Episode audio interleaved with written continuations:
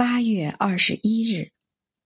长久的冥想一件事物，你不仅会理解它，还将越来越倾心于它。精神上的冥想将人导向通往神性的大道，它是一架神秘的天梯，由凡事通往天堂，由错误指向真理，由痛苦进入平静。每一位圣徒都曾攀爬其上，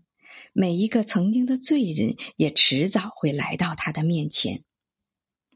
每一名放弃了自我和凡俗，毅然追随天国而来的疲惫的朝圣者，也一定要将自己的脚步牢牢踏上他金光闪耀的阶梯。